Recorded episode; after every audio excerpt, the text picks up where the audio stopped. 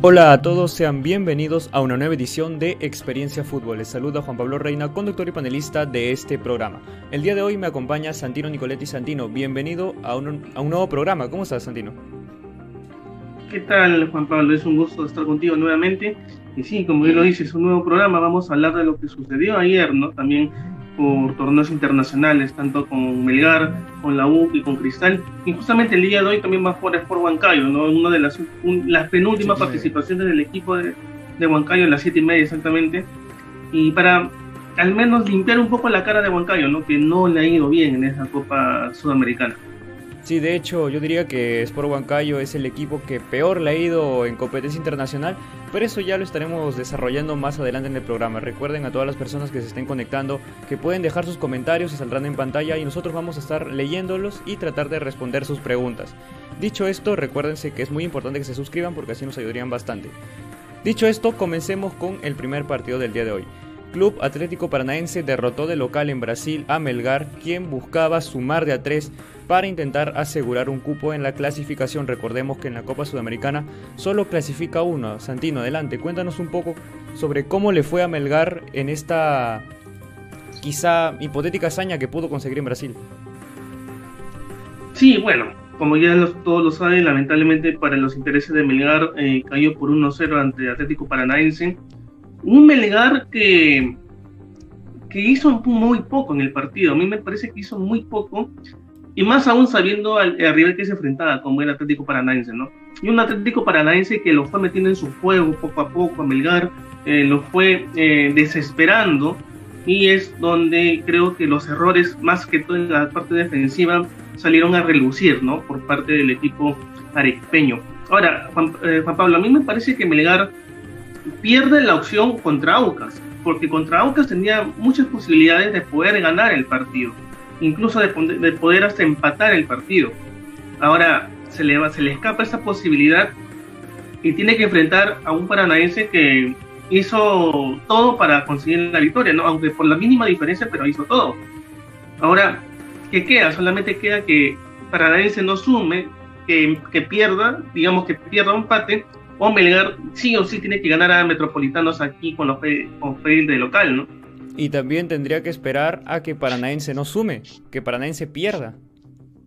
Exacto. pero acá también se vería el caso, si es que Melgar, bueno, en el caso de que empaten en puntos, porque con este resultado Paranaense tendría 12 puntos, Melgar 9, habría que ver si es que se considera la diferencia de goles. Porque en diferencia de goles, Paranaense tiene uno más, tiene 3 y Melgar tiene 2. El próximo partido de, de Paranaense sería contra Aucas. Eh, en condición de. A ver, espérame, déjame ver. A ver. Eh, condición de visita. Entonces, Paranaense prácticamente tiene las de ganar ante Aucas. ¿ah? Si es, va a ser local Paranaense ante Aucas, creo que tiene todas las de ganar. Y no es que menospreciemos a Aucas, ¿no? Sino por el juego que tiene Atlético Paranaense y lo demostró el día de ayer contra Melgar, ¿no? Entonces, eh, ojalá, ojalá, ojalá que todo pueda ser favorable para Melgar y que pueda estar en la siguiente fase, porque creo que si que no pasa Juan Pablo, si es que no pasara Melgar en la siguiente fase, creo que ahí hizo bastante. Hizo bastante siendo líder de su grupo, obteniendo un puntaje perfecto, y, creo que ha lavado la cara de las participaciones internacionales de los equipos peruanos. Creo que Melgar eh, propuso una idea de juego, le funcionó en el torneo internacional, pero no le está funcionando en el local. Pero a pesar de eso, creo que Melgar hizo un buen torneo, ha hecho un buen papel en la Copa Sudamericana. Sí, concuerdo contigo, Santino. Y mira, de hecho, con estas cinco victorias que tuvo al hilo en esta Copa Sudamericana, se vuelve el segundo club peruano con más victorias consecutivas a nivel internacional, con cinco en este año 2021 solo uno por debajo de lo que hizo Alianza Lima en el 78. Así que, como lo dice Santino, si Melgar queda fuera, yo diría que no es un fracaso. Está compitiendo tanto en liga local con un plantel no tan amplio. Yo diría que el mérito de Melgar es hasta ahora seguir con chances de clasificar a la siguiente ronda. Porque hay que decirlo, ¿no? Todavía tiene chances, pero sí un poco más complicado para la próxima fecha. Sí, recuerden a todas las personas que estén viendo en directo que dejen sus comentarios para nosotros seguirlos leyendo. Ahora, vayamos con el siguiente encuentro. Hablemos ahora de la Copa Libertadores. Victoria por 3 a 2 de Universitario sobre Independiente del Valle. Un universitario que no se estaba jugando nada, pero al menos se rompe una racha de 23 partidos de equipos peruanos que no ganan en Copa Libertadores desde lo que hizo Binacional. Ahora, Santino, cuéntanos un poco sobre este partido. ¿Cómo viste Universitario que los jugadores literalmente acabaron muertos cuando acabó el partido? Sí, se pudo ver, ¿no? Sobre todo esa imagen tan como dicen, una imagen mal de mil, de mil, palabras y lo que se vio en la imagen de Quinteros eh, tirado en la cancha fue lo que ha significado el, el, trajín de universitario, ¿no? No solamente en esta Copa Libertadores, sino también en el torneo, en el torneo local. Ahora, un, un resultado que le viene bien a la U. ¿Por qué? Porque también lo ha puesto con posibilidades de que pase una sudamericana. ¿Cómo es, no? Viniendo mal y regular en un torneo internacional o como la Copa Libertadores, a ganar un partido clave contra Independiente del Valle para que pueda estar ahí. Y solamente depende de Universitario poder intentar pasar a la siguiente fase. Bueno, no a la siguiente fase, pero clasificar a la Sudamericana, Juan Pablo. Claro, y sí, mira, Universitarios mm, alargó su estadística de ser el club peruano con más triunfos en toda la historia de la Libertadores, con 72. Segundo puesto está Cristal con 66. Y también en destacar la actuación de todo el cuadro universitario, pese a que algún nombre destacó más que otro. Pero igual, porque mira, como lo vemos en imágenes, empezó, empezó perdiendo rápido, literalmente rápido, con un gol que yo digo que Corso, ya más adelante vamos a hablar de la selección, que para mí no jugó mal este partido, pero esperaba un poco más de un jugador de selección. Y ahora avancemos en el desarrollo de este encuentro. Mira, acá tenemos la siguiente jugada donde empata Universitario por un gol de, de Alex Valera, donde sí hay un error de un defensa al despeje. Pero Santino, ¿tú crees que Alex Valera está para ser el titular de Universitario considerando que Enzo Gutiérrez es usual titular pero por la lesión no está jugando? Con lo que demostró el día de ayer Valera, creo que Comiso le tendría que dar una oportunidad de titular, ¿no? Y sobre todo, Juan Pablo, que, a ver, de, este, ahora nos vayamos un poquito a la Liga 1, que combinemos esto, pero es importante. Si, si, si tú has visto a Valera que funciona bien y tiene gol y tiene llegada, ponlo, ¿no? Porque la U necesita de eso. Necesita de personas o de delanteros que lleguen y, puedan concretar el gol. Ahora, este fin de semana se juega prácticamente la vida. Exacto. Ahora, como yo te lo decía, ¿no? Este fin de semana prácticamente la U se fue a la vida para pasar a la final contra Cristal en la Liga 1, en, la, en, el partido de, ya para definir el ganador de la, de la fase 1 del, torneo. Peleando con San, Martín y Ayacucho. Difícil, ¿ah? Pero puede ser. Y Cinciano, ¿eh? Cinciano también. Bueno, está, está difícil para el equipo crema, pero mira, yo creo que esta victoria, pese a que no se estén jugando una clasificación, sirve anímicamente para que el club en este torneo peruano pueda salir mucho mejor. Y ahora acá vemos el segundo gol de Valera, un rebote, Valera hace lo que tiene que hacer, marcar el gol. Y ahora nos vamos con el empate de Independiente del Valle, que para muchos decían, bueno, eso queda empate, un equipo entre comillas que, que estaba jugando mejor, pero yo diría que este partido estuvo para rato sobre cada uno un conocido, ¿no? El Titi Ortiz, el Titi Ortiz. Y al final el gol de... ¿Tú se lo das a Quina o a Corso? ¿Cómo, cómo? No te escuché bien. ¿El último gol se lo das a Quina o a Corso? Porque parece que Quina lo ah. toca, pero a veces en otra toma parece que no. Yo creo que, a ver, un 50% de Corso y un 30% sería de, de Quina. Como que medio que la llega a tocar, pero por poquito, porque si no... porque si no la tocaba, creo que la pelota se iba si iba afuera. Y menos mal que no estaba adelantado, ¿eh? si no hubiera sido en vano. Bueno, Santino Nicoletti, para cerrar el partido de la U, la figura del encuentro para ti, ¿quién fue? La figura del encuentro, Valera. Doblete, ¿se entiende? ¿Destacas a Quintero o igual Valera? A ver, destaco a Quintero, destaco también a, a Corso. En sí creo que en este partido particularmente creo que todos fueron figuras. ¿ah? Muy aparte de quien hizo el gol, eh, si se defendieron bien, pero creo que muy aparte de todo eso, creo que todos han, han sido figuras en, la U el día de ayer y espero que eso siga. O sea, ¿por qué? A ver, te explico un poquito. A mí ayer me preguntaban cuáles serían tus tres, eh, la forma de cómo tú podrías a los equipos de que tengan intención de clasificar a la, a la final con Cristal, hablando de la Liga 1 rápidamente. Yo lo ponía la U a último. ¿Por qué a último? Me vas a preguntar. Porque si bien es cierto, la U es uno de los equipos representativos del país, un equipo grande, y como, y como de lugar tiene que clasificar a la final para que enfrente a Cristal. ¿Cierto? Claro. Ahora, eso te, genera una presión más, aparte de la irregularidad que el equipo ha tenido durante toda esta primera mitad del año del, del campeonato. Es un equipo irregular. Ha conseguido victorias importantes, sí, que lo han puesto en vitrina y en protagonista, protagonismo para llegar a la final. Pero es un equipo irregular. Más la presión puede fallar en cualquier momento, um, justo en el partido decisivo como este fin de semana, ¿no?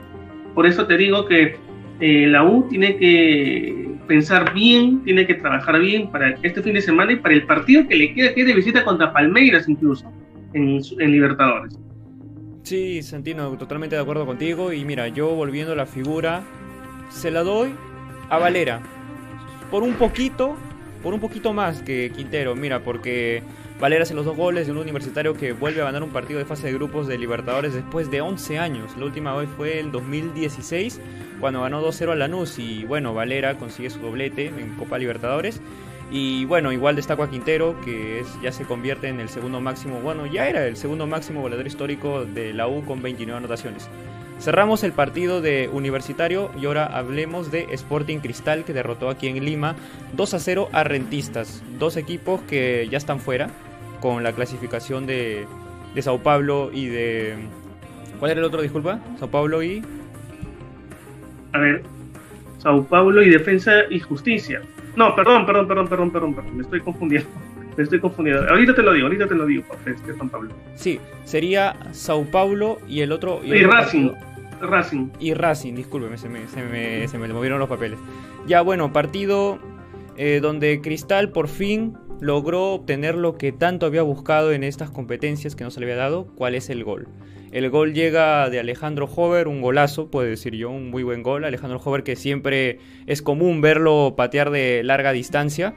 Y mira, mucho se ha criticado, por fin volvió Ávila, volvió Riquelme, porque mira, decíamos bien que Cristal tenía un plantel muy amplio, pero si, si todas tus lesiones son en una misma zona, obviamente te va a perjudicar no estuvo Riquelme, no estuvo Ávila en ciertas ocasiones, no estuvo Lisa, Olivares aún es baja, pero para intereses de Sporting Cristal pudo conseguir una victoria importante para aspirar a clasificar a una Copa Sudamericana en esta fase de grupos. Aunque igual yo creo que esta clasificación no le va a servir de mucho porque de igual manera yo creo que vía torneo peruano se va a clasificar a la próxima Libertadores. Bueno, acá vemos eh, el gol de Hover, un muy buen gol, vemos el siguiente, la siguiente jugada vemos que Cristal intentó bastante porque es verdad, Cristal es un equipo que genera bastante, pero le faltaba el gol, como lo mencionábamos. Y acá al final, buena jugada colectiva, pese a que hay un rebote por ahí. Y Martín Tábara, buen remate, pese a que hay un desvío ahí en un defensa. Vuelve a conseguir, bueno, consigue un gol en competencia internacional donde a Tábara también se le ha criticado bastante porque dicen que en el torneo peruano Cristal se pasea, pero en competencia internacional desaparece. Y ahora Santino, ¿Qué te deja este Sporting Cristal ya, bueno, ambos clubes eliminados, tanto Rentistas y Cristal? Partido importante, pero igual yo digo que este cupo a Sudamericana poco más que nada le va a valer a Cristal. Un buen partido, creo que se, cambia, se cambió muchas cosas en el tema de, definición, porque creo que a Cristal lo que le falta es definir al de cara larga. Ayer se vio un Cristal distinto que propuso, que llegó y que definió bien Claro que tuvo algunas y otras que también se, la, se les pasó, ¿no? Pero creo que Roberto Mosquera y en general el equipo tiene que trabajar mucho con la definición al arco. Ahora, Cristal cierra su participación contra Sao Paulo, ¿no? Eh, de visita, de visita también. Exacto. Mira, qué coincidencia que los cuatro equipos, tanto en Sudamericana y en Libertadores, están cerrando prácticamente sus participaciones en eh, visita con equipos brasileños. Coincidencia. Ahora, eh, por parte de Cristal, eh, yo creo que sí le ha venido bien la victoria. Es una victoria más que todo para que se, en el plano anímico, para que esté mejor. ¿no? Porque hay que decirlo, Cristal puede ser el equipo que se pase con todos los equipos aquí en, el torneo local, pero en Libertadores es un equipo que ha dejado eh, más dudas que certezas, creo yo, ¿no? Ahora, eh, el tema va a ser cómo planteas el partido ante Sao Paulo. Si la planteas así como jugó contra Rentistas o lo planteas de una forma distinta. Y ojo, que recordemos que Sao Paulo es un equipo que tiene la pelota, te contragolpea y te marca. Cristal tiene que hacer o tener la pelota, poder contragolpear en algún momento y marcar. No puede fallar goles, porque si falla goles ahí con Sao Paulo sí es totalmente distinta la historia. Sí, y también que Sao Paulo irá por la victoria para terminar siendo líder de grupo, porque actualmente tiene 8 puntos, Racing tiene 11, empatarían en puntos, pero si Sao Paulo golea a Cristal, cual no es imposible, podría superar a Racing si es que este no gana, o al menos empata. Racing con un empate se asegura su primer cupo, pero Sao Paulo aún no va a perder esperanza de quizá Racing pierda contra Rentistas, algo, algo difícil, pero puede pasar y Sao Paulo golear a Cristal para, para poder pasar a esa primera posición. Estadísticas finales del encuentro, 9 remates al arco de Cristal, perdón, 9 remates, 6 al arco de Cristal, 14 de Rentistas, 3 al arco, posesión 56 para los celestes y 44 para el equipo uruguayo. Y ahora Santino, para ti, ¿quién fue la figura de este encuentro? A ver, creo que está Alejandro Hover, está también Ávila, está eh, Coros, o Tábara, perdón, Tábara. sí, yo pienso que en ese orden, no sé que si tú piensas igual que yo, quizás tengas otro orden o otros destacados que mencionar en Cristal. Yo tengo uno que no lo has mencionado. Uy, ¿cuál es? Horacio Calcaterra, pues, Santino. Calcaterra hace todo, pasa, ataca, defiende. Es un jugador que pocas veces se equivoca aquí en ese plantel. Obviamente destaco a Tábara, a Jover por los goles y lo que han generado, a Corozo también. Pero el trabajo de Calcaterra en la gran mayoría de partidos de Cristal para mí es de los más importantes. Cerramos el partido de Sporting Cristal contra Rentistas y ahora vamos a lo que está ya próximo para la selección peruana. Se va a venir la convocatoria de Ricardo Gareca para la primera ronda de clasificatoria antes de la Copa América. Vamos a tomar en cuenta la lista de los primeros 50 porque posiblemente la lista que salga en este viernes mañana va a ser la misma que salga para la Copa América que es en junio. Ahora, Santino, te quiero preguntar a ti un poco, una pregunta un poco incierta. Estamos viendo jugadores, no, no hay que profundizar mucho en esto porque no es, no es la ocasión, pero jugadores que han dado a dar su opinión sobre su idea política y están recibiendo muchas críticas. Incluso a Luis Advíncula lo quieren despedir literalmente. No profundicemos en la política, pero ¿qué opinas sobre este movimiento? En lo que voy compartiendo las imágenes. Bueno, yo creo que todo el mundo tiene derecho a, a decir lo que piensa, ¿no? A decir lo que piensa, a pensar de repente. Eh, ¿Sabes lo que pasa aquí, eh, Juan Pablo? Que creo que eh, no aceptamos ideas distintas de otras personas. Y creo que eso siempre se ha, no solamente en política, sino también en el fútbol. No creo que son dos temas muy, muy eh, que se tocan mucho y que hay mucho apasionamiento cuando se toca estos temas. Si bien es cierto, no vamos a profundizar mucho en el tema porque no es un, un programa de corte político, pero creo que eh, están en su derecho, ¿no? Están en su derecho salir a opinar, salir a decir qué es lo que piensan. ¿Por qué? Porque todos tienen una forma de opinión y es totalmente libre que cada quien piense como desee, ¿no? Sí, tienes mucha razón, Santino. Bueno, ahora vamos con los posibles 26 convocados que puede traer Ricardo Gareca para esta jornada doble contra Colombia y Ecuador. Colombia de local y Ecuador allá. Jornada difícil, más complicada de la que teníamos prevista hace unos meses. Pero esperemos que la selección obviamente pueda sacar resultados positivos porque no sumar de a tres en al menos uno de los partidos ya sería ir a la Copa América casi, casi muertos. Ahora, Comencemos con los arqueros. Ricardo Gareca en esta nómina de 50 que mandó hace un tiempo ha colocado 4. Tenemos a Cáceda, Carvalho, Galese y Renato Solís. Santino, suelen llevar a 3. ¿Quién sería para ti esos tres arqueros que se terminarían en la lista final? No digas quién titular, solo menciona a los tres, porque al final hablaremos uno se titular. Para mí serían Galese, eh, Carvalho y Solís. Sería Galese, Carvalho y Solís. ¿Y por qué Cáceres afuera? Porque creo que no ha tenido un. No, no ha venido bien, ¿no? No, ha tenido un, un buen. Eh, una. A ver, ¿cómo te puedo decir? una buena serie de partidos, porque se está equivocando bastante también. Sí. Sí. Pero mira, en ese partido de Melgar, el último, contra Paranense, Cáceda ha hecho un buen partido, ha sacado varias claras. Pese a que en el gol tuvo un poco de responsabilidad, pero para mí ha, dado una muy buena actuación. Pese a, Liga 1, que ahí sí le he estado yendo un poco mal. Pero mira, yo creería, y me animo a decir que, bueno, Gales se va a ir de todas maneras, pero llevaría a Cáceda más allá porque es un arquero más joven que Carvalho. Y esta Copa América yo creo, creo y digo que puede ser muy útil para probar jugadores que no hemos visto. Porque esta Copa América tiene que servir para poder conocer nuevos jugadores y si nos equivocamos, bueno, equivoquémonos acá y no en las eliminatorias que son un proceso más largo y un error te puede bajar cinco puestos. Bueno, en el caso que estemos arriba, este no es el caso.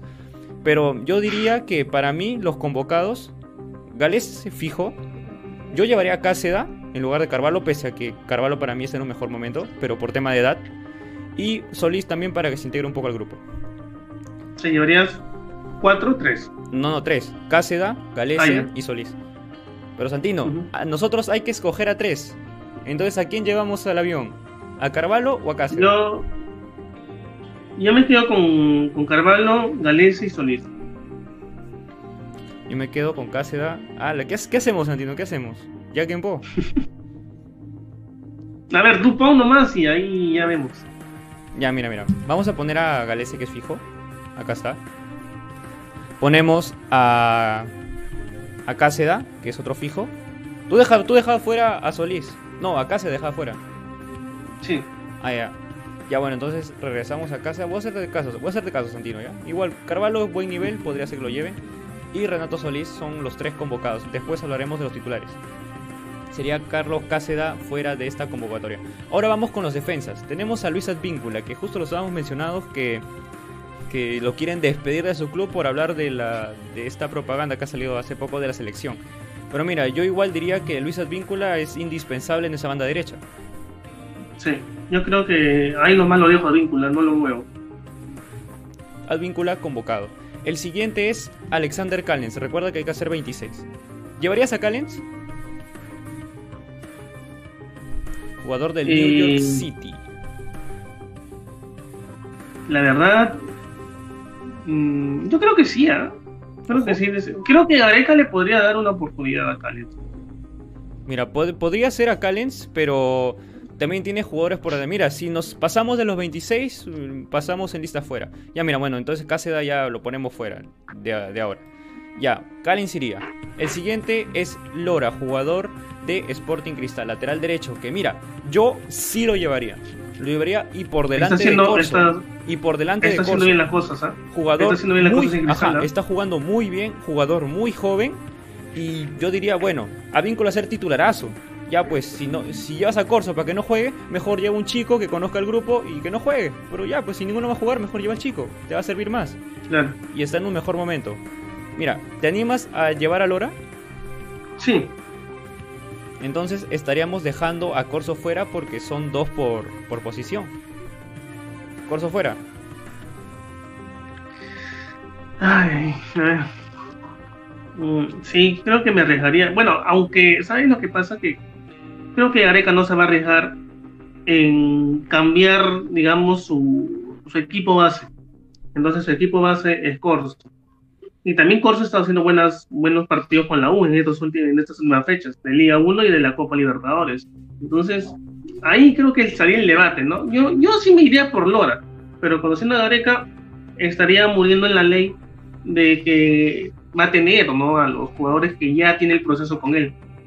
Una lástima por Lora. Pero mira, de todas maneras, esta es nuestra lista. Así que mira, hay que subir a Corso a los convocados y si nos pasamos de 26, hay que ir descartando más adelante.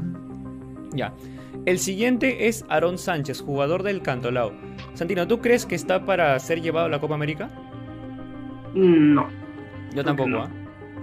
Yo tampoco, Cantolao que tampoco está en un buen nivel en Liga 1, así que lo siento Aaron Sánchez, pero quedas fuera de esta nómina. El siguiente es Luis Abrán, jugador de Vélez Arfield, para mí indiscutible, ¿ah? Sí, indiscutible, sí, sí, de hecho que sí. Una pena que se haya quedado en semifinales de, la Copa Argentina, pero igual, Abraham está haciendo una muy buena campaña. El siguiente, tenemos aquí a Nilson Loyola, lateral izquierdo de Sporting Cristal. ¿Tú crees que, bueno, hay que adelantarnos, Trauco va a ser el titular? Pero el suplente, ¿quién podría ser? Porque está Loyola y está Marcos López. Anda pensando ahí Santino. Loyola, creo. ¿ah? Loyola antes que Marcos López. Últimamente he estado llamando a Marcos López, ¿ah? Pero tú crees que Loyola está mejor. Puede ser que sí. De repente me equivoco, ¿ah? pero creo que sí. Mira, pero incluso el plus que te da López más que Loyola es que López puede jugar incluso de mediocampista izquierdo o de extremo. Loyola tiene más marca, sí, pero al menos Marcos López te puede dar esa polivalencia para jugar más adelante. Mira, yo dejaría a Loyola fuera. Ya, comparto contigo la. Comparto contigo esta vez este, tu idea. Mira, mira, ya me tocaba porque me has bajado del avión a casa, pero yo lo llevaba. Bueno, seguimos. Vamos con Anderson Santamaría, jugador del Atlas de la Liga MX. Santamaría eh, no sería un titular a mi gusto, pero estaría viendo ahí si es que puede ser, ¿ah? porque también tuvo ahí alguna, alguna indisciplina, pero al menos es titular y tiene continuidad en su club. Yo no lo, yo no lo convocaría, lo dejaría fuera. ¿Ojo? ¿Y por qué? Por justo lo que dicen, ¿no? Las indisciplinas. Si vas a tener jugadores indisciplinados, ese es, prácticamente ese es un premio para el jugador que es indisciplinado, estar en la selección. Entonces, ¿para qué lo tiene? Bueno, un saludo para Santa María y lo dejamos fuera de esta convocatoria. El siguiente, Kluivert Aguilar, lateral derecho de Alianza Lima. ¿Qué opinas de Kluivert? ¿Está para ser llevado? Bueno, ya tenemos a los dos, ¿no? A Víncula y a Lora, así que Kluivert fuera. Sí, pero ya seguramente más adelante vamos a ir arreglando ese tema, ¿no? A ver, pero por si acaso déjalo hasta el momento afuera, de repente luego vamos a ver. Claro, esta lista está para, para ir variando. Bueno, seguimos después de Kluber, tenemos a Josué Estrada de la Universidad Técnica de Cajamarca. Yo creo que aún no tiene, aún no está en un buen momento para integrar la selección. ¿Qué opinas tú? Sí, lo mismo, pienso lo mismo que tú. Que todavía no tiene, no, no, ha agarrado el nivel para estar en una selección todavía, ¿te parece?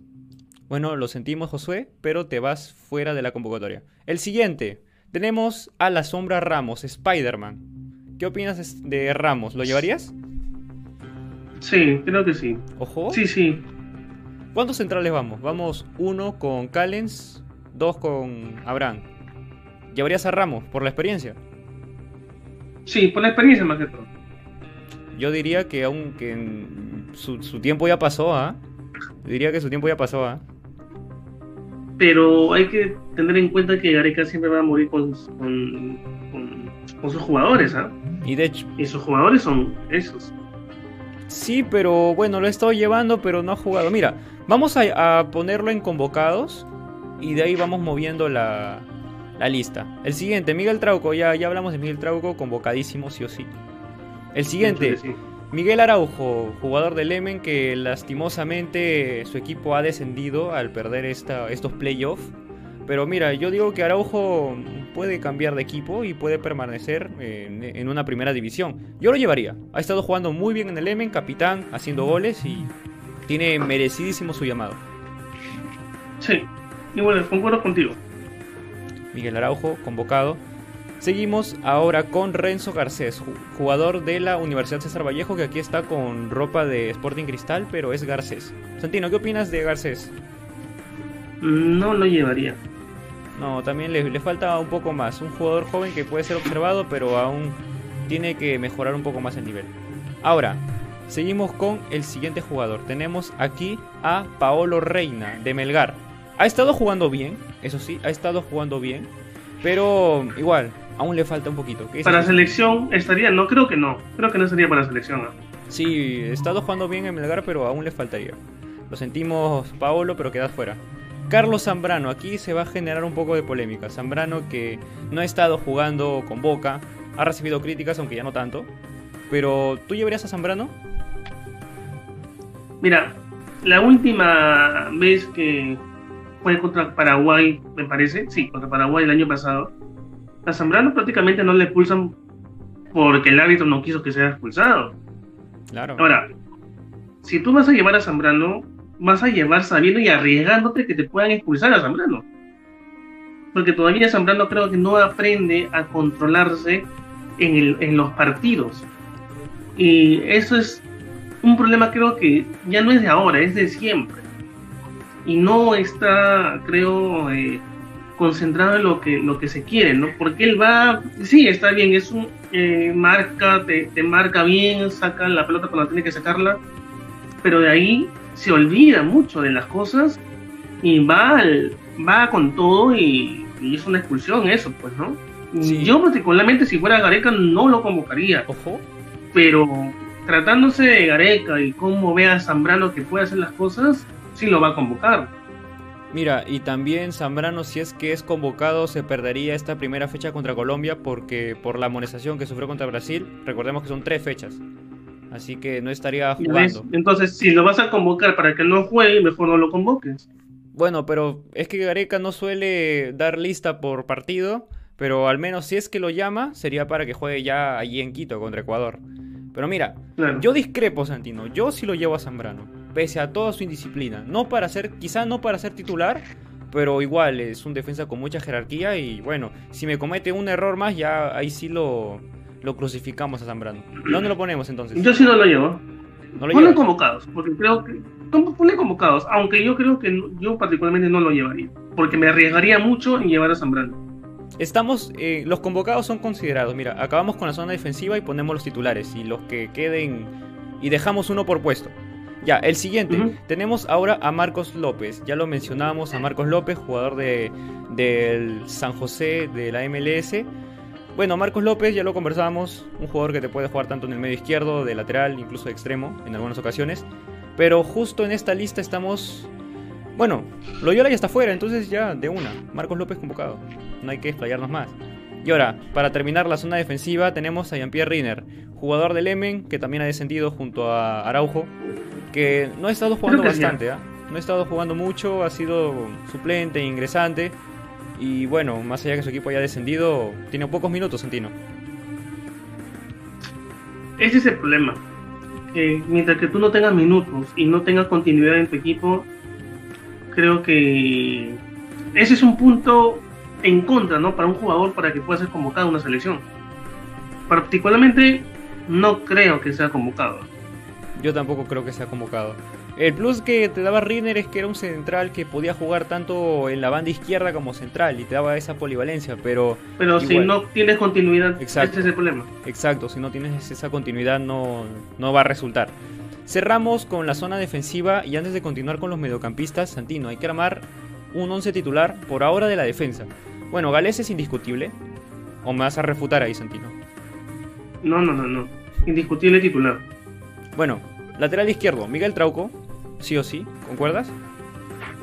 Bueno, lateral derecho, Advíncula, ahora ya está. Sería poner a los dos centrales. Uno es Abraham, creo que ahí no vamos a, discrepar. Pero ¿cuál sería el otro central? Tenemos por ahí a Zambrano, tenemos por ahí a Araujo o a Ramos. Porque Callens no creo que lo pongas delante de ellos tres. A Ramos, creo yo. Ramos titular. Mira, yo pondría Araujo, ¿ah? Mira, mira, Araujo, considerando, siendo un poco bueno contigo que no quieres a Zambrano, ¿ah? Porque yo pondría a Zambrano igual, ¿ah? Bueno, en esta primera fecha obviamente no va a estar, pero si es que pasamos de Zambrano, yo pongo a Araujo. Dale, pongamos a, Araujo entonces. Bueno, y Santa María también la indisciplina lo, lo sepultó. Tenemos ya a los cuatro defensas y al portero. Ahora entremos con los mediocampistas. Wilder Cartagena, jugador del Godoy Cruz, que ha sido capitán, ha marcado golazos, pero lamentablemente su posición de volante defensivo la tiene muy complicada para figurar en esa zona porque tenemos jugadores como Tapia, como Aquino. Así que Santino, ¿cómo ves a Cartagena? ¿Puede estar convocado? Sí, convocado, sí puede ser creo que tiene una gran posibilidad de que sea convocado. Porque anteriormente creo que ha sido convocado, si es que no me equivoco, ¿no, Juan Pablo, en la selección?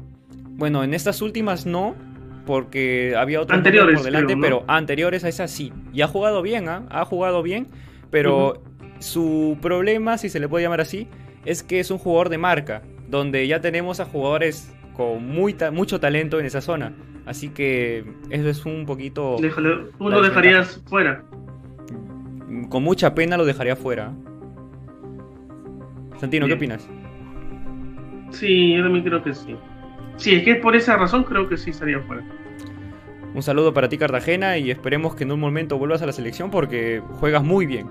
Bueno, tenemos a André Carrillo que de ahora yo lo pondría de frente en, la, en el cuadro de titular, pero hay que mm. dejarlo en, en convocado. Nuestro goleador actualmente en las clasificatorias y André Carrillo indiscutible.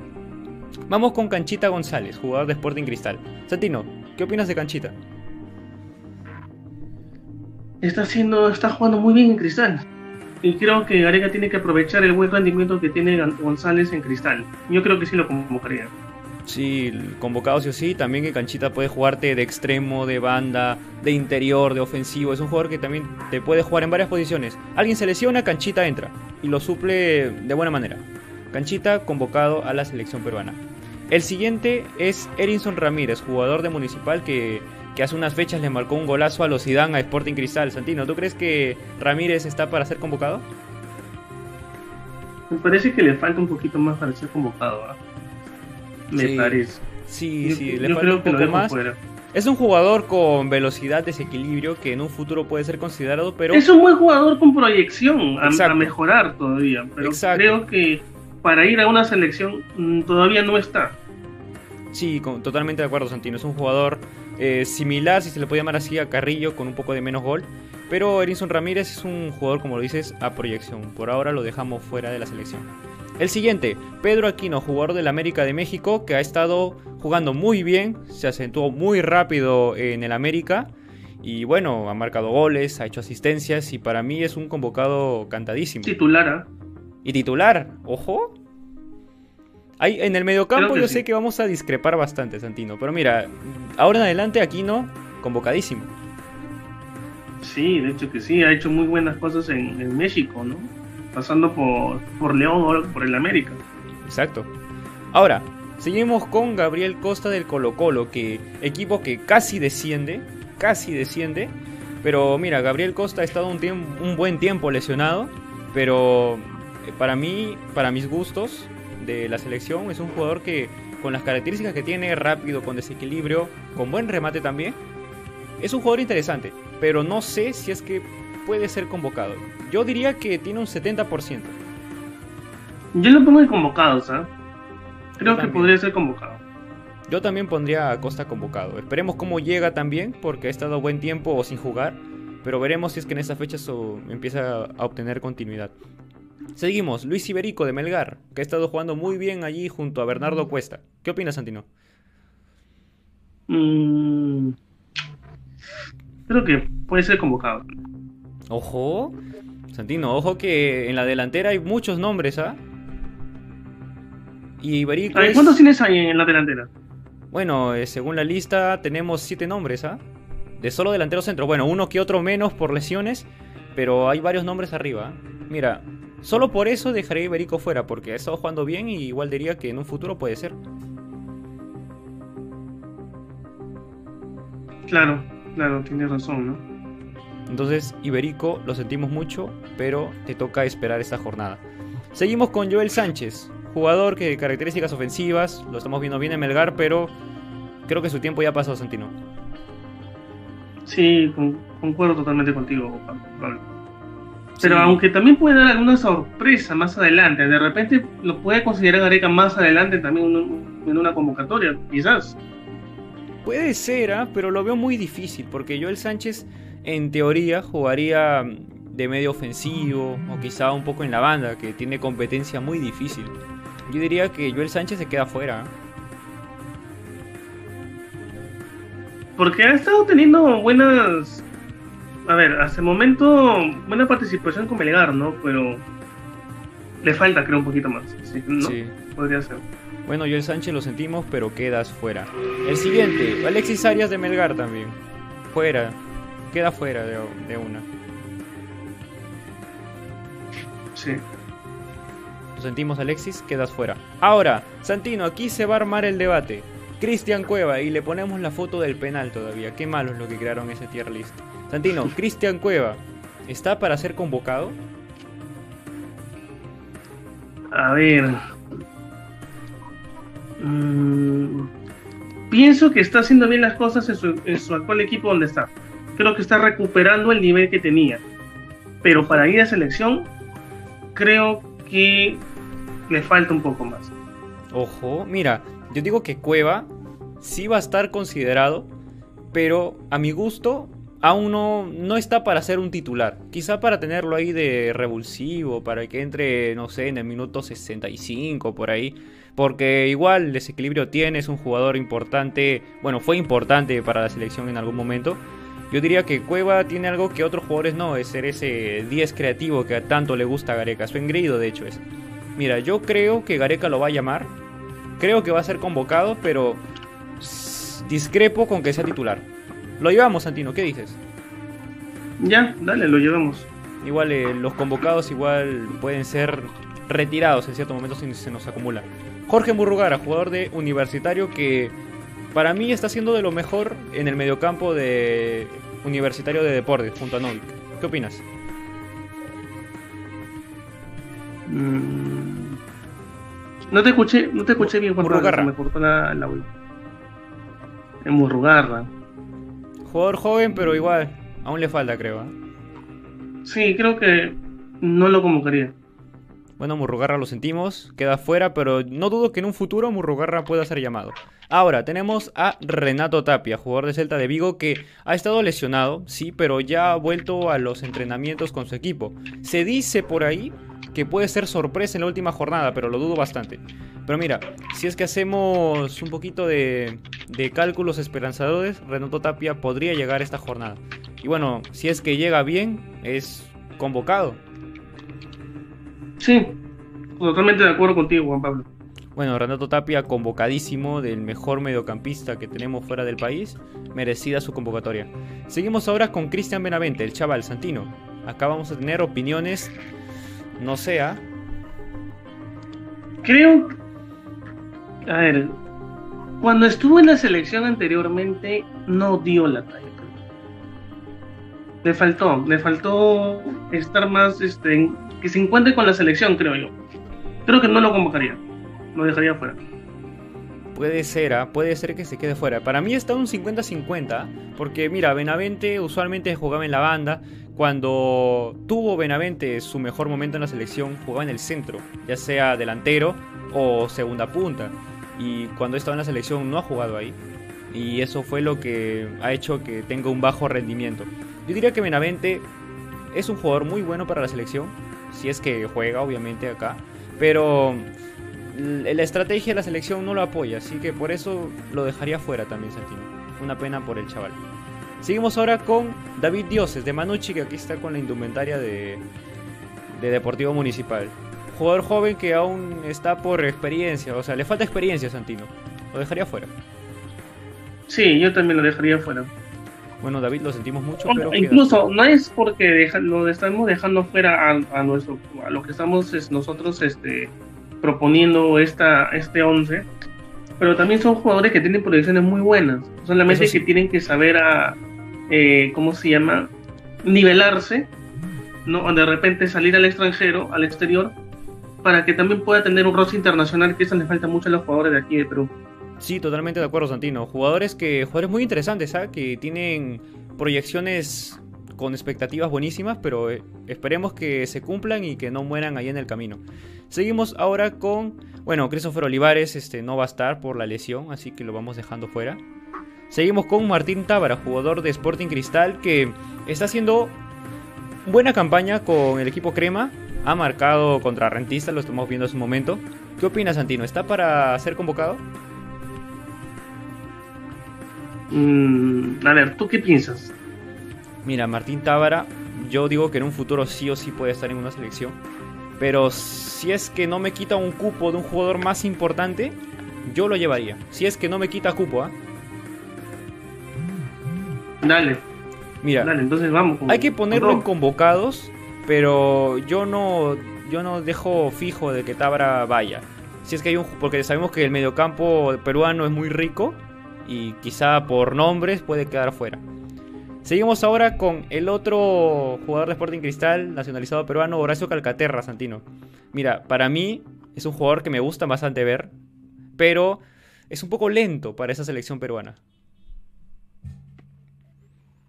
Calcaterra. Exacto. Creo que sí, ahí te, también te doy la razón, ¿no? Creo que en Cristal sí se maneja mejor, se maneja distinto, ¿no? Porque justamente es un equipo de fútbol. Una selección tiene que manejarte de distinta forma, de distinta manera, y jugar más en, jugar más colectivamente, ¿no? No tanto solo, pero sí más colectivamente. Yo creo que también lo dejaría fuera. Una pena por Calcaterra, pero yo también lo dejaría fuera, porque para mí es un jugador buenísimo, que es Pocos jugadores son creadores así al estilo Calcaterra. Seguimos ahora con Edison Flores, jugador que desde, después, desde que después tuvo esa contusión en la cabeza, no volvió a ser el mismo. En la selección no ha estado jugando bien, no es rápido para la posición que ocupa de banda izquierda o de medio izquierdo. Pero algo que tiene Flores y otros jugadores de banda no es que al menos tiene gol, pero no se le está dando en esa selección peruana últimamente. Santino, yo diría que Flores va a estar sí o sí, pero dudaría yo, si es que fuera el entrenador, de ponerlo titular. ¿Qué opinas, Santino? Sí, eh, va a ser convocable, pero titular mm, no sabría decirte, pero convocado sí. Edison Flores, otro de los convocados por esta dupla de experiencia fútbol. Seguimos ahora. Sergio Peña. Sergio Peña que, como sus compañeros, descendió con el Emen. Una pena porque Peña ha estado jugando muy bien. De hecho, es el máximo asistidor de su equipo y el segundo goleador.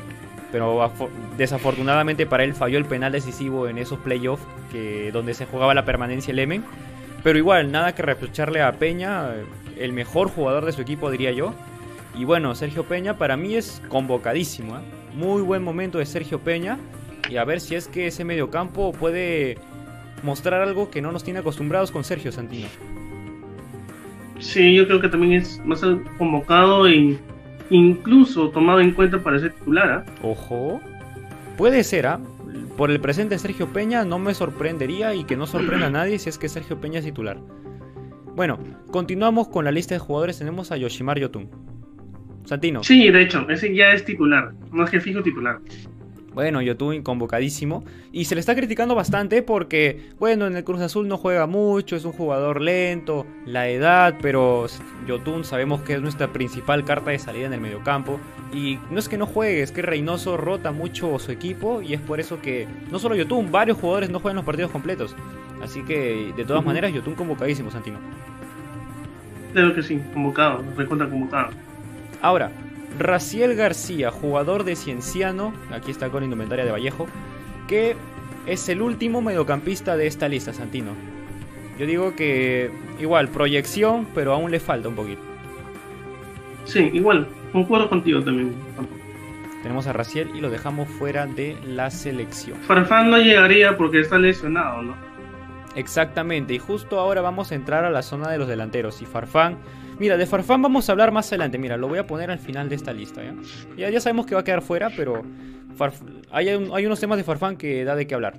Mira, Santino, llegamos con tu delantero favorito. Tenemos a Gianluca Lapadula. Santino, ¿llevarías a Lapadula? Sabemos que ha descendido con el Benevento, ¿ah? Ha descendido después de cuántos partidos, 13, 14, 15 partidos en Italia, ha marcado dos goles, tres goles, no mal no recuerdo entonces eso quiere decir que después de 14 partidos marcas goles, no eres efectivo. Y si no eres efectivo, lo que necesita la selección es un delantero que sea efectivo. No lo convocaría. Sandino, aquí discrepo contigo. ¿eh? Mira, si bien la Padula en su equipo no ha estado marcando, cuando pasó por la selección tampoco, pero lo que yo rescato de la Padula es que es un jugador que si es que no marca está presionando constantemente. Cosas que otros delanteros no podrían hacerlo. Y eso creo que es el plus que te puede dar la Padula. Si no es por goleador, que entre por ser un jugador distinto. ¿ah? Yo no tanto por tampoco que sea un jugador distinto. O sea, es que aquí lo que pasa es que nos vamos a explayar, pero solamente cortito lo voy a decir. Lo que pasa es que hemos visto a la Padula como el salvador de la selección. Y cosa que no es eso. No, eh, estamos hablando solamente de un jugador y son 11, 11 jugadores en cancha y los que están en la banca de suplentes. Ahora, eh, ver, eh, la Padula sí puede ser buen, buen jugador, todo lo que tú quieras, pero lo que. ¿Cómo se gana la partida? Con goles, no con intentos, o no con hacer las cosas bien. Entonces, si es que la Padula va a ir, bacán, ¿no? Bacán, perfecto, que vaya y esté nuevamente en la selección, pero que mata, meta goles, ¿no? Para eso es un delantero, para meter goles. A veces se le puede cerrar el arco, sí, como se le ha cerrado un montón de, delanteros a, los eh, eh, goles a los delanteros, pero solamente con llegar, estar, eh, guerrear la pelota no es suficiente para ganar un partido. Ojo que la Padula no sé me marcar en el último partido, ¿ah? O sea, viene con gol. Viene con gol, pero después de cuánto? Eso sí. de hecho, fue después, desde que lo convocáramos, ¿ah? Curiosamente. Desde que desde después de su llamado empezó esa mala racha de la Padula. Mira, yo lo convocaría e incluso lo pondría de uno de los posibles titulares ¿ah? a la Padula.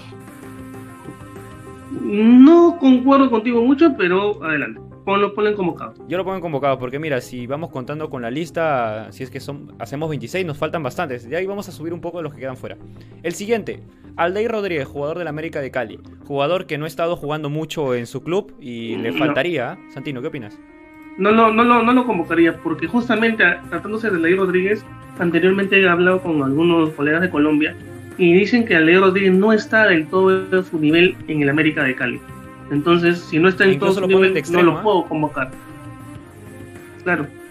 Mira, aquí un saludo para Álvaro Saavedra, el que hace los partidos de peruanos en el extranjero y más que nadie, él debe saber cómo están los peruanos en cuanto a estadísticas y nos dice, el que sí debería ir es Peña, pese a que descendió con su equipo, se lo merece. Claro, lo hemos hablado de Sergio Peña, jugador que ha sido el máximo asistidor, el segundo goleador, pese a que haya fallado el penal del playoff, nada que reprocharle, como lo hemos dicho. Y también nos dice, Ormeño también podría ser otra opción interesante. Ya vamos a llegar a Santiago Ormeño, pero entonces Aldair Rodríguez quedaría fuera. Sí, para mí sí, quedaría fuera. Para mí también, una pena por Aldair Rodríguez. Seguimos. Bueno, este jugador lo vamos a dejar también para zonas finales. Tenemos a Santiago Ormeño. Santino. Yo me jugaría por la convocatoria de Ormeño y que sea titular. ¿Por qué? Ojo. Ahora me vas a preguntar titular, ¿por qué? Claro que sí. ¿Por qué, Santino? Santiago Ormeño está teniendo, está teniendo continuidad en Puebla. Sí. Esa es una cosa. Está teniendo goles, está eh, obteniendo goles, buenas asistencias en el equipo. Y está, siendo considerado dentro de los mejores delanteros que tiene Puebla. Ahora, no es cualquier cosa que un equipo te considere el mejor delantero de un, del club, ¿no? Caso contrario lo que le está pasando a la Padula. ¿Por qué? Ahora, acá viene algo que muchos de repente dirán, no, no, no tiene nada, nada, que ver y nada, nada de eso. No, sí tiene cosas que ver. Anteriormente, ¿te acuerdas que habíamos criticado un poco lo que había señalado este, se me fue el nombre, eh, la Padula, de que él no quería venir aquí a Perú a la selección, pero sí a Italia, y luego cuando Perú eh, clasifica al Mundial ya quería estar en, la selección, ¿te acuerdas? Claro. Ya. ¿Qué cosa pasa? Es lo distinto lo que pasa con, con Ormeño. Es lo mismo, Ormeño eh, es nacionalizado peruano, él vive en México, obviamente, pero cuando se le hizo la consulta que quería, por cuál selección quería jugar, él también había señalado, ¿no? Me gustaría tanto jugar por la selección mexicana como la selección peruana. Y cualquiera de las dos que me ofrezcan primero para que yo vaya, dime, dime. No, Santino, Santino, ahí hay algo, o sea, tienes razón, la Padula obviamente todo, toda su vida ha vivido allá y por eso quizá haya preferido jugar con la selección italiana, pese a que por declaraciones ahí dice que bueno, no, es que no quería irse porque se estaba jugando el ascenso con el Pescara y cosas así, pero eso ya es tema X. De hecho, la Padula fue principal, fue primeramente convocado por la selección italiana, jugó, jugó un partido, marcó un triplete y no fue llamado nunca más. Pero la diferencia es que con Ormeño, a Ormeño no le ha llegado una convocatoria o un posible rumor de ser convocado a la selección mexicana. No ha tenido ningún acercamiento oficial. Y es por eso es que él ha dicho, no descarto jugar por Perú ni por México. Sería ver quién, este, o sea, quién lo llama primero y primero fuimos nosotros, pues. Y es por eso que... Mm, ojo, ojo, pero sí estaba en la lista, eh, sí estaba en la lista para que sea convocado por México, solamente que, que Tite no quiso eh, tenerlo. Exacto. Mira, antes de continuar, mira, aquí nos dice, aquí Álvaro nos dice, al Dair le faltan minutos, sí, al de Rodríguez le faltan demasiados minutos. Riner siempre come banca. En el Emen, al igual que Didier La Torre, no creo que Gareca los considere. Sí, de hecho, Didier no estaba en la lista de 50, Riner ya lo hemos dejado fuera por su continuidad. Muchas gracias Álvaro por las estadísticas. Un saludo para ti. Bueno, Pero lo que lo que es más importante. Yo sí me voy, yo sí me voy, Juan Pablo, me voy y le doy la oportunidad a, a por lo que está teniendo continuidad y está teniendo goles. No puede desperdiciar a, una, a un jugador de esa, de esa magnitud de Ormeño, no lo puede desperdiciar. Y si lo desperdicias, si lo desperdicias, sería un gran error sabiendo cómo está Perú en, estas, en este inicio de eliminatoria.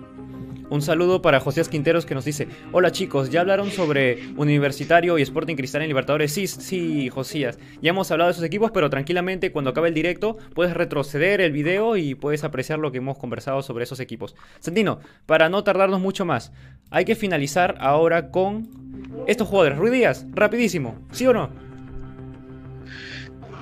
Sí. Ruiz Díaz convocado. ¿Y por qué es convocado? Porque, mira, vamos a entrar de arranque con, con Farfán. Farfán se ha vuelto a lesionar e incluso se ha dicho que su misma madre le ha dicho, Farfán, cuidado porque no puedes estar en operación, en operación. Y piensa no como futbolista, piensa como persona.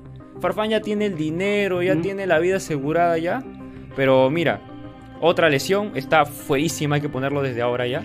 Está fuerísima. Pero Farfán, una pena. Y posiblemente porque su madre le ha dicho, oye, ya, piensa en colgar los chimpunes porque te estás lesionando bastante y no eres joven, ¿ah? Mira, podría estar cerca el retiro de Farfán, Santino. Sí, a tantas lesiones creo que se huele ya un poco el retiro de Farfán, ¿no? Es, es lógico, es lógico. A tantas lesiones, mejor que hacer retirarte para que ya no sufra más inconvenientes ni operaciones, sobre todo. Exacto. Bueno, seguimos con Pablo Guerrero. Pablo Guerrero que también está un poco en duda porque un jugador que, que a veces está bien, igual como Farfán se lesiona bastante. Pero Santino, ¿tú pondrías a, Guerrero si es que está bien?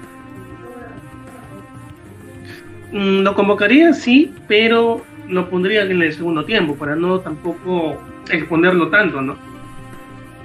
Bueno, entonces Pablo Guerrero estaría en la lista de convocados.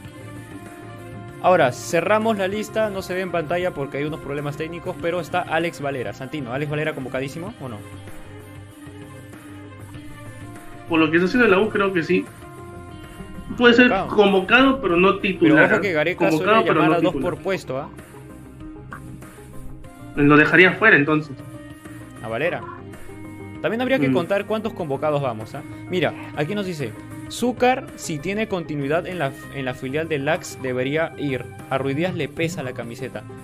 Es verdad, Matías Zúcar, un jugador que joven, con proyección, hizo muy buena campaña en Municipal, pero lamentablemente cuando lo ficharon eh, fue a, a, jugar en las inferiores y eso no es bueno para, para esos equipos. Bueno, entonces, Santino, habría que armar un 11. Bueno, ya hicimos lo de hicimos los de el mediocampo, habría que ir a los, a los centrocampistas. Suele, Gareca suele jugar con tres en el medio. Entonces, ¿cuáles serían los tres, Santino, para ti? A ver. No veo muy bien, a ver. A ver tú primero, que no veo bien, esperemos. Hay un poquito de interferencia. Mira, eh, los convocados están aquí. Mira, uno es Tapia, titularísimo. Sí, Tapia titular, ¿no? Tapia titularísimo. El otro vendría a ser Yotun. Sí, creo que esa es la, la base ¿no? de la selección que tiene Gareca. Es una base y no creo que no se va a mover mucho de ahí. Bueno, Yotun, otro convocadísimo. Y bueno, ahí estaría la duda. ¿Quién haría el rol de medio ofensivo?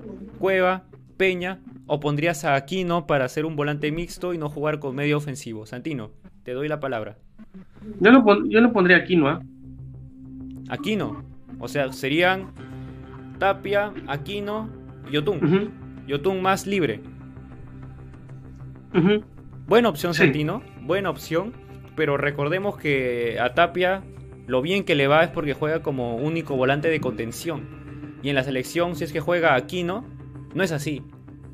Pero mira, yo también pondría a Aquino, Yotun y Tapia en la, en la volante peruana. Ya veremos cómo rotan porque Aquino igual es un volante mixto. Pero igual, la palabra final es de Gareca. Ahora, dos extremos, Santino. Uno es Carrillo. Me adelanto a ti, Santino. Uno es Carrillo, titularísimo. ¿Y quién iría por izquierda? A ver. ¿Quiénes están, están los nombres ahí? Bueno, ahí está Flores, mm. por ahí tienes a Canchita, a Gabriel Costa, incluso Creo Marcos que Canchita. López. Canchita González. Sí. Mira, está difícil, pero mira, yo guardaría a Canchita González por la polivalencia que tiene, por si alguien se lesiona, alguien se cansa, no sé, y jugaría con Gabriel Costa. ¿Qué opinas? Con Gabriel Costa. Mira, aquí nos dice Álvaro nos dice. Podría ser. Perdón, Santino. Aquí Álvaro nos dice: Paulo Hurtado rescindió el contrato con el Locomotive Public. Lamentablemente, solo se sabe que está en Lima sin equipo. E incluso se está rumoreando, ojo, esto es rumor nada más, que puede llegar a Alianza. Pero es un rumor nada más, así que no hay que profundizar en eso. Aquí José Quinteros nos dice: Tábara sería buena opción de recambio de YouTube. Sí, son jugadores que se parecen un poco por el pase, la recuperación. Y yo no dudo que Tábara sea un posible Yotun, Yotun Junior, si se le puede llamar así. Un saludo para ti, Josías. Bueno, Santino, ¿tú pondrías a Canchita? Sí, a Canchita lo pondría yo. Mira, yo guardo a Canchita y mira, permíteme poner a Costa. Ya. Pon la Costa. Permíteme poner a Costa, titular. ¿Cuántos vamos? Tenemos 1, 2, 3, 4, 5, 6, 7, 8, 9, 10. Tenemos 10. Falta uno, el delantero centro. Bueno, la pregunta está entre Ormeño o La Padula. Santino, Ormeño, ya, ya sé que vas a decir Ormeño. Ormeño. Ormeño. Yo pongo La Padula. Yo pongo La Padula titular. ¿ah? No, yo pongo Ormeño. Mira, yo pongo... O sea, yo pongo Ormeño, perdón, yo pongo la Padula y Ormeño, si es que la Padula se cansa porque es el que corre más para que desgaste a los centrales y, la, y que Ormeño entre, no sé, a cabecear. Ya, bueno, te voy a dar la, el beneficio a ti. Hola, la Padula. Gracias, Santino, gracias, te lo agradezco bastante. Tenemos a la Padula de titular. Bueno, nuestra selección titular sería Gales al arco, cuatro defensas con Trauco, Abraham, Araujo y Luis Advíncula. En el medio estaría Tapia, Yotun, Aquino. Y en la delantera, más arriba, estaría Carrillo por un lado, Gabriel Cosa si llega bien por el otro y Gianluca Lapadula delantero centro. Mira, hacemos una contada rápida, tenemos 1, 2, 3, 4, 5, 6, 7, 14, 14 más 11, 25, 26 convocados, Santino, exactamente. Hicimos una convocatoria final. Y bueno, los suplentes serían Carvalho, pese a que puede ir Cáceres también, Solís para nosotros es fijo, tenemos a Callens, Lora, Corso, Ramos, Zambrano, López, Canchita, a Cueva, Tábara, Flores, Sergio Peña, Raúl Ruidías y Ormeño. Bueno muchachos, entonces con eso hemos llegado al final del programa. Muchas gracias a todas las personas que se han estado conectando. Muchas gracias también a Santino Nicoletti que ha estado aquí acompañándome en este programa del día de hoy. También gracias a todas las personas que han estado allí en los comentarios hablando sobre la selección peruana. Recordemos que la lista oficial sale el día de mañana y estaremos aquí nosotros para informarles sobre todo lo relacionado. Se despide Juan Pablo Reina y nos estaremos viendo en el próximo programa. Un saludo, cuídense mucho, suscríbanse, hasta luego.